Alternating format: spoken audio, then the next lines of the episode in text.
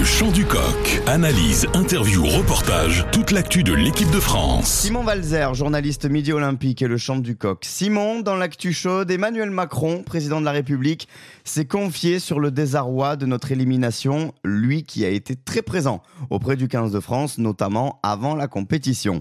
Oui, tout à fait. Il est passionné de sport. on le voit souvent au match euh, de l'équipe de France de foot, mais c'est vrai qu'il a été assez présent pour dire que au vu de l'agenda chargé politique et international qu'on connaît en ce moment, il a été euh, quand même relativement présent euh, auprès de nos bleus tout au long de la compétition. Et oui, bah voilà, il a, il a voulu un peu euh, témoigner de son soutien et de partager un peu la, la peine hein, qu'on vit tous à l'heure actuelle, cette espèce de, de spleen qu'on partage tous, en disant que lui aussi, il avait été très meurtri après, il a essayé de positiver, bien sûr, en retenant plutôt tout ce qui avait été fait autour de la, de la Coupe du Monde, hein, les 75 000 personnes qui ont été euh, sollicitées, tous les, bénévoles. Il a remercié France 2023, toute euh, l'organisation.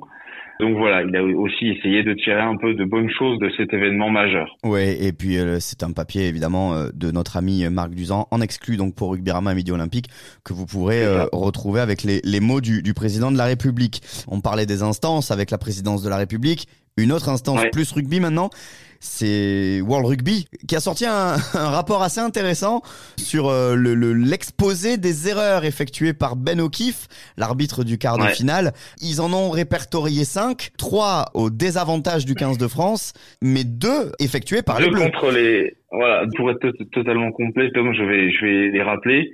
Donc euh, en défaveur du 15 de France, c'est la non-perception du coup de tête de Peter Steph Dutoit sur Jonathan Danty à la 17e.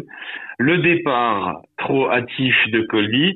Et enfin la dernière, c'est le grattage illégal du troisième lignel Quagga Smith qui a perdu euh, ses appuis, qui s'est appuyé sur les mains euh, dans un ruck à la 68e. Voilà. Et de l'autre côté, il y a un plaquage non maîtrisé de Damien Penaud dès la 9e minute qui aurait pu lui valoir un carton jaune, et aussi un hors-jeu non, non sanctionné de Cameron Wookie à la 78e qui se trouvait sur la sur la trajectoire d'une passe de Faf de Clerc. Bon, alors finalement Ben O'Keefe a pris euh, une autre, une autre, et j'étais plutôt d'accord avec cette décision, mais voilà, en tout cas World Rugby a a fait le débrief de ce match et c'est vrai que ça fait quand même cinq erreurs, c'est quand même pas rien, mais euh, les supporters aigris pourront se rassurer en se disant quand même que c'est relativement équilibré.